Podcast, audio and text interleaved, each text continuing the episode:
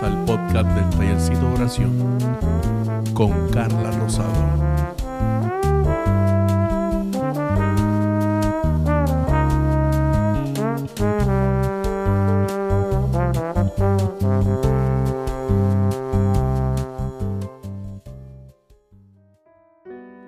Hola, Dios te bendiga. Hoy el episodio número 9 se titula En la obediencia hay bendición. La palabra del Señor en Éxodo 19:5 nos dice, Si ahora ustedes prestan oído a mi voz y cumplen mi pacto, serán mi tesoro especial por encima de todos los pueblos, porque toda la tierra me pertenece. Estuve buscando la definición de la obediencia y encontré lo siguiente. La obediencia es la acción de acatar a la voluntad de la persona que manda, de lo que establece una norma o de lo que ordena la ley. Desde el vientre de nuestras madres venimos escuchando voces y mandatos en dirección a tomar una acción, pues las madres suelen hablarles a su vientre o cantarles en busca de que el bebé lo sienta y pueda sentirlo mover. Al llegar a este mundo, comienza nuestro adiestramiento de obediencia. Todo lo que vamos aprendiendo en nuestro crecimiento es bajo un mandato, el cual debemos obedecer. Un ejemplo de esto es desde que comenzamos a decir nuestras primeras palabras. Las decimos porque hay un adulto repitiendo lo que debemos decir. Comenzamos a caminar porque hay un adulto dándonos ese impulso y así sucesivamente vamos acatando toda orden de nuestros padres para evitar caernos, pues lo hacen con todo el amor para evitar que tropecemos en cualquier área de nuestras vidas. Al llegar a la escuela, somos adiestrados por un maestro y debemos obedecer sus mandatos para seguir instruyéndonos y ganar conocimiento. Llevamos toda una vida obedeciendo a alguien que tiene un mayor conocimiento que nosotros. Adquirimos ese conocimiento que nos permite pasar al siguiente capítulo de nuestras vidas. Es la obediencia la que nos lleva a ser lo que hoy somos. Y hay muchas maneras de obedecer, entre ellas a nuestros padres, maestros, en nuestros trabajos, siendo puntual, responsables y sobre todo mostrando valores de respeto, amor y amabilidad. Todo esto me recuerda a la historia de Josué. En él se describe la nación de Israel en el desierto y su marcha hacia la tierra prometida, como prueba del pacto que hizo Dios y de su fidelidad con ellos. Moisés había muerto y Josué pasa a ser su sucesor.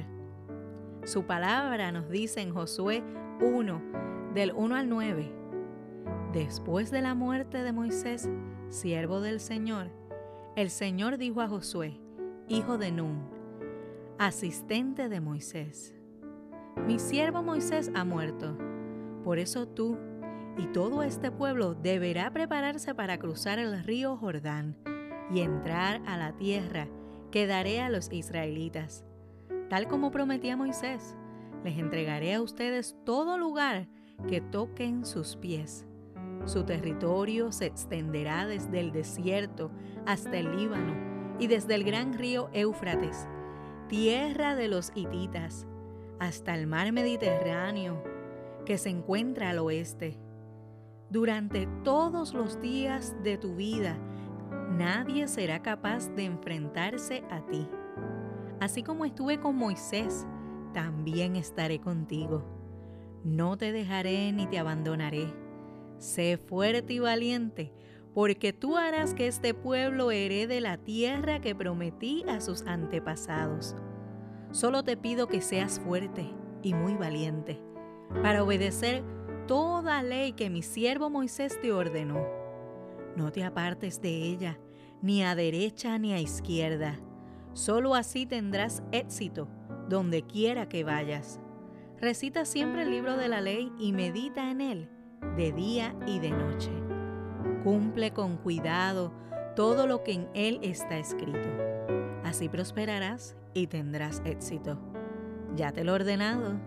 sé fuerte y valiente.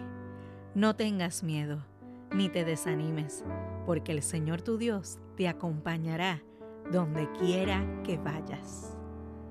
Como cristianos, tenemos muchas cosas por las cuales anhelamos se cumplan. Pero el mandato de Dios es que lo obedezcamos, que cumplamos sus mandamientos, que escuchemos su voz. Esta historia nos narra una promesa enfática, contundente, que da poder. Si cumples con la palabra de Dios, haciendo caso a su mandato, puedes esperar ser próspero y tener éxito. No se trata de lo material, sino de la abundancia de corazón, alma y mente. Conocer la palabra de Dios fue lo que llevó a Josué a la prosperidad espiritual. Y Mateo 6, versículo 33 nos dice, Mas buscad primeramente el reino de Dios y su justicia, y todas estas cosas os serán añadidas. Amado, amada, todo es todo. Nuestro Dios no puede ser un Dios de momentos donde ya no podamos más y necesitamos escapatoria.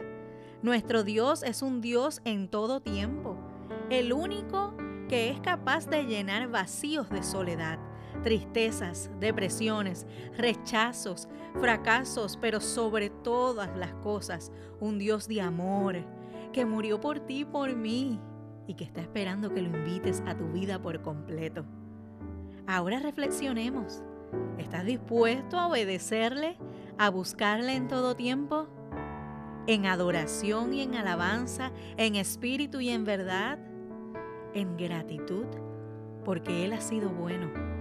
Y no solo cuando estamos en angustia, sino en todo tiempo.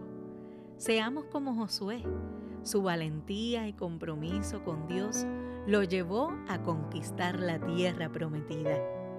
Hoy te animo a que hagas un compromiso contigo, a que seas fuerte, valiente, y obediente a Dios, que no tengas temor a conquistar lo que Dios ha prometido en tu vida.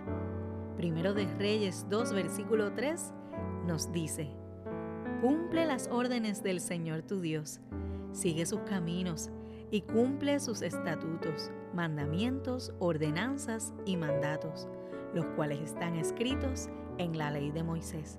Así prosperarás en todo lo que hagas y por donde quiera que vayas. Dios te bendiga.